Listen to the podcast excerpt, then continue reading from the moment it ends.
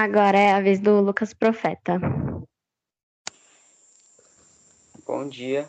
Bom É, dia. a senhora poderia comentar sobre a dificuldade de denunciar um familiar e principalmente a falta de credibilidade que a criança costuma ter nesses casos?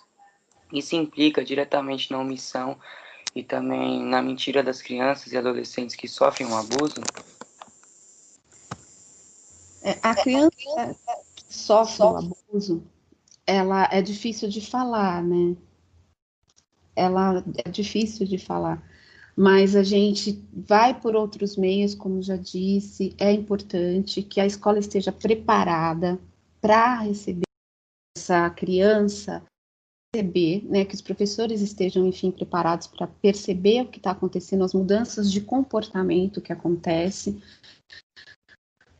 porque a escola ela faz parte de uma, de uma unidade, né, de uma rede que protege essa criança. Então, a escola ela está junto com o assistência social, a polícia, né, como que eu disse aqui, os outros órgãos que ajudam essa criança nesse nesse tá, nessa descoberta do que foi, do que é ser abusado, do que é, a gente tem ali um problema muito grande com relação ao que é também, é, o que, que ela define como ser abuso, né?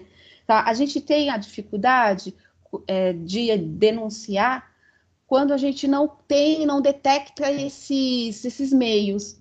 Mesmo a criança, ela, ela estando sofrendo abuso, ela não, ela não consegue é, mostrar no comportamento ela fica um pouquinho diferente, mas a professora ali vai perguntar para a família, a família fala que ela, ah, ela caiu, ela está triste porque aconteceu alguma coisa na família lá longe, e aí a gente, depois a criança muda o comportamento, e a gente não conseguiu detectar, e aí, aí pode passar, então a gente pode acontecer de ter essa dificuldade aí, né, para denunciar. Mas a criança, quando ela traz algum indício para a escola, a gente, a escola costuma acreditar na criança. Então, ela, ela fica, a gente dá credibilidade para a criança, sim, tá? É, nós ouvimos a criança. Primeira coisa, dentro da instituição escolar, é a escuta. Nós, como professores, temos a obrigação da escuta. Então, a gente vai observar. É, a partir do momento, se ela falar, a gente tem que buscar. A gente não pode deixar é, ah, não, ela está falando ali, mas eu não quero ouvir. Isso dentro da escola não pode acontecer. A gente tem que buscar uma investigação, né? Então, nós vamos passar isso para a coordenação. A coordenação vai passar isso, vai ver como vai tratar, chama o aluno, conversa com esse aluno. Se detectar que ali houve um abuso, vai chamar a, o assistente social para chamar a polícia e os outros órgãos responsáveis. Então, a escola, a obrigação da escola é ouvir a criança. Primeiro momento, investigar o primeiro momento. A gente não vai, lógico, a gente não, não vai tratar como caso de polícia já imediatamente, porque nós não temos essa função. A nossa função é detectar ali o primeiro momento, passar isso para a coordenação, e aí a coordenação, a direção vão tomar as providências cabíveis. Mas a escuta dentro da escola é muito importante. Se a criança traz alguma coisa, se a gente detecta isso num comportamento, a gente passa, tem que passar, né? E ela tem que se sentir acolhida. A gente não pode deixar que a criança sofra sem, sem ouvir, né? Essa época em que a criança falava e ninguém escutava, graças a Deus, ficou lá no passado. A gente precisa agora ter essa escuta, porque a gente, é, o passado a gente já teve essa estrutura. Era normal o adulto casar com um adolescente, era normal o adulto é, abusar de uma criança. Agora a gente vem mudando as estruturas, né? A gente precisa mudar ainda mais, mas a gente já vem mudando muito dessa estrutura aí que está na sociedade, que acha isso normal, que tem isso como normalidade. A gente está mudando isso através de políticas públicas, precisa mudar muito mais, né? Mas a gente já está acontecendo, já está é, tendo essas mudanças, é muito importante. Tá? Respondi assim, faltou alguma coisa. Eu falo muito, né, gente? Não. Vocês vão me cortando aí, viu? Tranquila, se der o tempo a gente fala. É a Samara que vai fazer mais algumas perguntas. Ai, voltei de novo. Tudo hum. bem? Eu vou fazer mais a última pergunta agora, que é a seguinte. Como a senhora avalia o tratamento que o currículo escolar e a escola dão a esse assunto? Olha, eu acho que a escola ainda já, já evoluiu bastante, mas ainda precisa evoluir mais, né? O nosso currículo ele trata muito a parte biológica, mas a gente precisa muito ainda aprender com, a, com as outras partes, porque o ser não é um então a gente precisa também trazer as outras partes para dentro da aprendizagem. A educação sexual ela precisa ser um pouco além, trazer um pouco mais. Né? Quando a gente fala de educação sexual, a gente não pode só tratar a, parte biológica. A gente tem que pensar no que acontece também no contexto da criança, a parte psicológica, né, que é muito importante. Então, tratar a criança somente como parte biológica, a gente esquece, a gente não consegue detectar. Se a gente tratasse só assim, a gente não conseguiria ver um, um abuso, por exemplo, né? Porque é um tabu, não vou falar, não vai falar comigo, porque não, não, não é. Dentro da sala de aula, se você tem alguma assim, ah, é, é tabu, não posso falar né, algumas, alguma situação de abuso, assim. Não, pelo contrário, ela precisa ser falada, ela precisa ser discutida, as crianças precisam saber que isso acontece, para que elas possam reagir contra isso, né? Então, a escola, na minha opinião, já evoluiu, porque nós tínhamos essa estrutura que eu falei antes, de uma estrutura onde a gente reproduz esse comportamento de, do abuso como uma coisa é, normal e ele não é. E, aí a gente precisa colocar ainda mais nos dias de hoje o abuso como uma, um crime, como uma coisa séria que precisa ser é, aí investigada, que precisa ser trabalhada, né, verificada pelas, pelos órgãos responsáveis aí, para que não aconteça. E quando eu falo trabalhar, gente, é muito importante isso, a gente precisa trabalhar a família como um todo. Porque a criança que, que sofre o abuso, ela sofre o abuso de um agressor que provavelmente também sofreu o abuso. Ou então acha normal sofrer o abuso porque ele acha que tudo bem. Tudo bem. Isso aconteceu com fulana, a irmã, com a mãe, com o tio, isso acontece.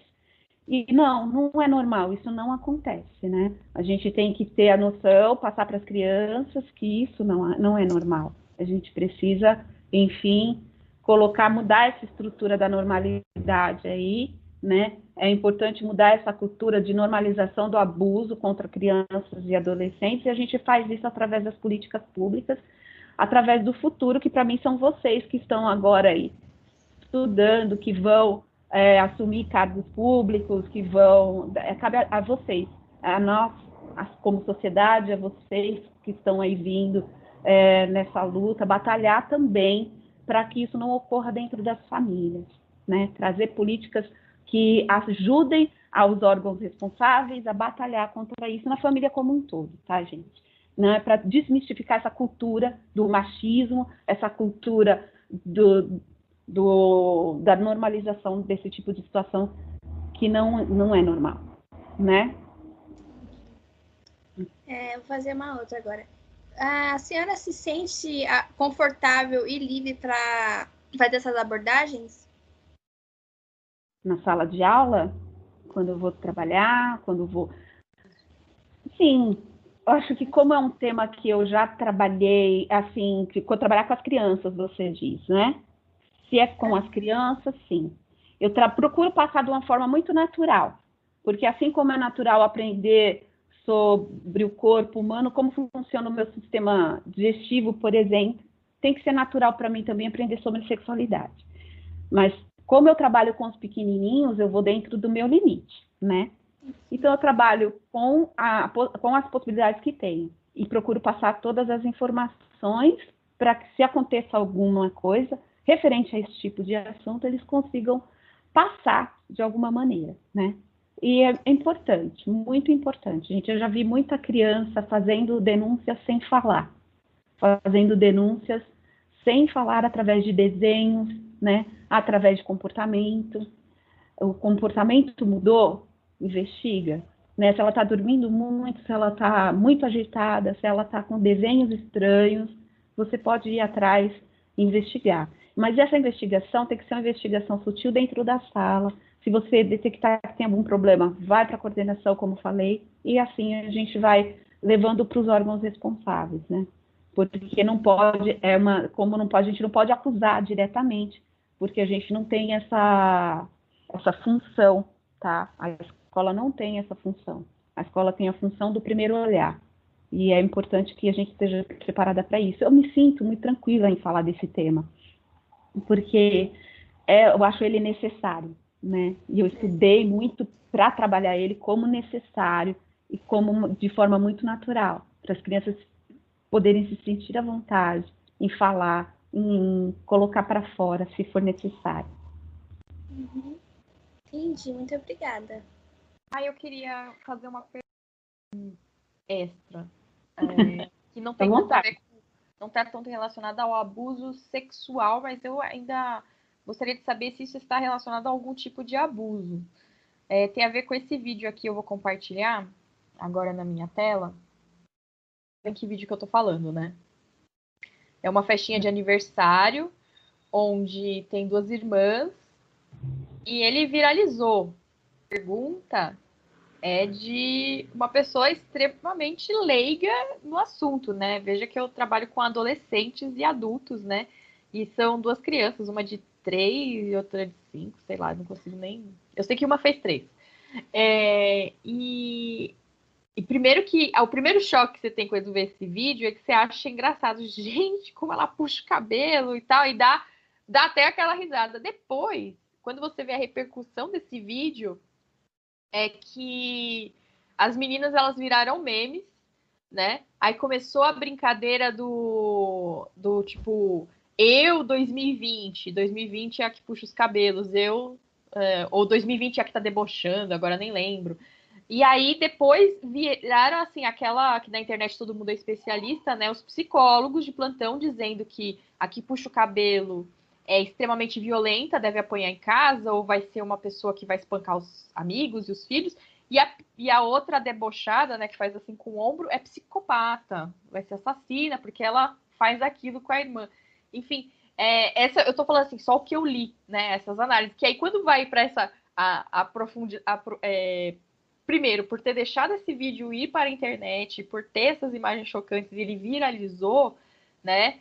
Uh, já foi uma repercussão, assim, acho que desproporcional à intenção de quem deve ter divulgado esse vídeo. Eu já começo assim, gente, são duas crianças. É, isso é abuso? É, que, qual, que, que, você viu esse vídeo, com certeza, né? O que, que, você pode dizer pra gente, assim, porque eu penso assim, pode, é, o seu aluno pode ser, viralizar também em algum momento. Que, que, que, que análise você pode fazer disso aí? Eu não sei se é se eu estou viajando muito nesse tipo de comentário aqui. Não, a gente precisa trabalhar muito essas atualidades, porque é muito difícil, né? Quando você olha uma criança como essa, como que você pode julgar uma criança como psicopata? É uma reação de criança. Não concorda? É uma reação de criança. A criança, ela tem as fases do desenvolvimento. E ela tem essa fase em que ela não quer dividir o brinquedo. Essa criança só não queria dividir o bolo. Ela não queria dividir a vela com a irmã. Ela só queria soprar a velinha. Mas a irmã foi e fez. E na reação ela ficou brava, ela ficou nervosa. E aí ela não conseguiu expressar de outra forma. Foi bater. Isso não significa que o pai bateu nela. Significa que ela queria apagar a velhinha. Muitas vezes era só isso. Uma simples reação de criança. E a gente tem essa, essa, esse boom da internet em que a, a, internet é muito fácil você julgar, né? Pela internet você, todo mundo julga todo mundo. Vamos apontar um dedo ali porque não tem quem vai olhar para você e falar você está errado. Todo mundo está julgando, você se sente Deus. Você tem o direito de julgar também. Não, eu não acho que a menina vai virar uma psicopata. Eu não acho que a outra é. Não, não acho nada disso, gente. Elas são duas crianças, né? E ali num convívio, elas são irmãs no convívio da idade da outra, perfeitamente compreensível pela fase do desenvolvimento que ela se encontra, que ela não queira que a outra apague a velhinha dela, porque ela está ali querendo apagar a própria vela do bolo de aniversário que é dela. É normal, né? Ela não, não tem uma uma coisa de outro mundo ali. Eu não enxergo isso como uma reação de uma menina que apanha, que é agressiva, que... não. Eu enxergo isso uma reação normal para uma pessoa da idade dela, né? E eu trato sempre meus alunos como pessoas, tá? Eu, eu falo pessoinhas, porque hoje eles são pessoinhas, pequenininhas, mas amanhã eles estão lá dividindo a sala dos professores comigo, né? Podem estar trabalhando e ser meu colega de trabalho. Eu sempre falo isso para eles. Hoje eu sou a pro, amanhã você pode estar aqui na sala comigo discutindo o que, que a gente pode fazer, como trabalhar melhor. Então a gente tem que ter esse respeito pela criança. Eu acho que muitos pais, muitas mães estão esquecendo disso na minha opinião, os pais que divulgaram esse vídeo não tinham a intenção, né? Os pais, eu não sei quem foi que divulgou, mas não teve a intenção de viralizar como viralizou. Mas aí fica a importância da gente prestar atenção no que está acontecendo, porque as crianças ficaram expostas a todo tipo de comentário, né?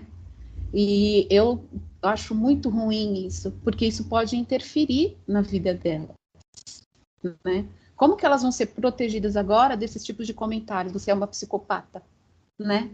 Então a gente tem que tomar muito cuidado com isso. Como que a gente pode lidar é uma fase do desenvolvimento, a outra queria o bolo também, é normal, elas são crianças.